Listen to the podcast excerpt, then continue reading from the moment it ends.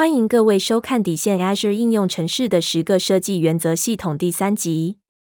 本集节目将讨论 Azure 应用城市的十个设计原则中的第三个原则——最小化协调 （Minimize Coordination）。将来应用程式服务之间的协调最小化，以达成延展性。大部分的云端应用程式都包含多个应用程式服务 （Web 前端）、资料库、商务程式、报告和分析等等。若要达到延展性和可靠性，这些服务的每个应该在多个执行个体上执行。当两个执行个体尝试执行会影响某些共用状态的并行作业时，会发生什么事？在某些情况下，节点间必须有协调，例如为了保留阿斯保证。在此图中，Node 二正在等候 Node 一释放资料库锁定。协调会限制水平调整的好处，并产生瓶颈。在此范例中，随着您将应用程式相应放大，并新增更多执行个体，您会看到锁定征用增加。在最差的情况下，前端执行个体将会花费最多时间等待锁定。正好一次语义是另一个常见的协调来源。例如，订单必须处理正好一次。两个背景工作正在接听新的订单，Worker 一会捡取订单进行处理。应用程式必须确定 Worker 二不会重复工作，同时，如果 Worker 一损毁，不会舍弃订单。您可以使用模式，例如排程器代理程式监督员来在背景工作之间协调，但在此情况下，更好的方法可能是分割工作。每个背景工作会或指派特定范围的订单，例如一计费区域。如果某个背景工作损毁，新执行个体会捡取前一个执行个体离开的位置，但多个执行个体不会竞争。接下来有九个最小化协调 （Minimize Coordination） 的建议。第一个建议：拥有最终一致性。当资料未分散式时，它会采用协调来强制强势一致性保证。例如，假设某个作业会更新两个资料库，不要将该作业放入单一交易范围。最好系统可以提供最终一致性，也许是透过使用补偿交易模式，在失败之后以逻辑方式复原。第二个建议，使用网域事件来同步处理状态。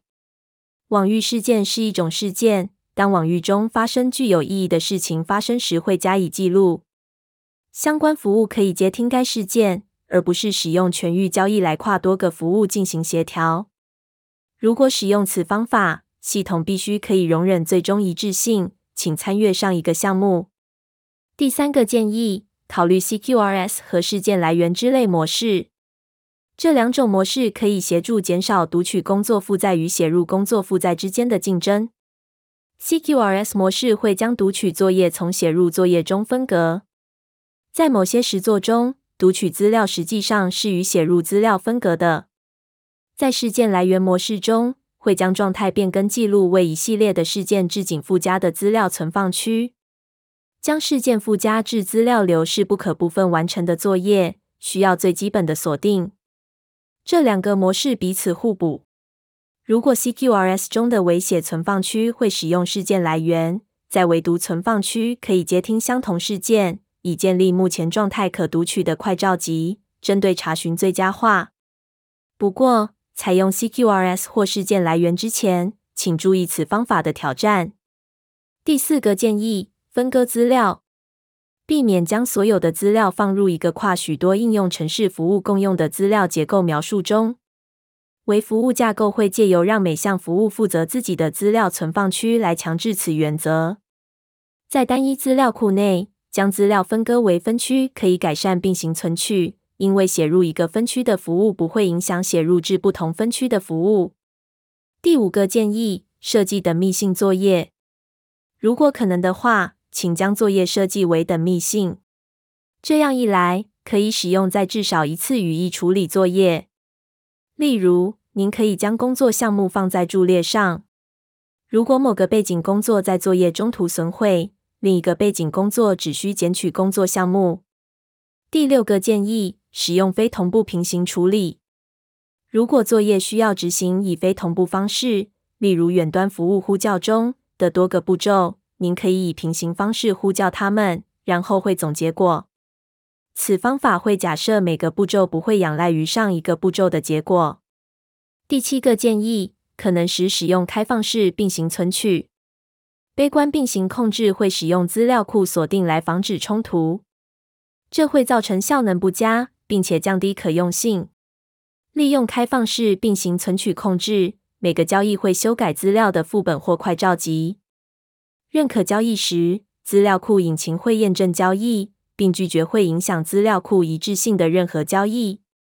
Azure SQL Database 和 SQL Server 透过快召集隔离支援开放式并行存取。某些 Azure 储存体服务透过使用 ADIG，包含 Azure Cosmos DB 和 Azure 储存体，支援开放式并行存取。第八个建议，考虑 MapReduce 或其他平行分散式演算法。根据资料和要执行的工作类型。您可以将工作分割成可以由多个平行运作的节点执行的独立工作。请参阅 Big Compute 架构样式。第九个建议：使用选出领导者进行协调。在您要协调作业的情况下，请确定协调器不会成为应用程式中的单一失败点。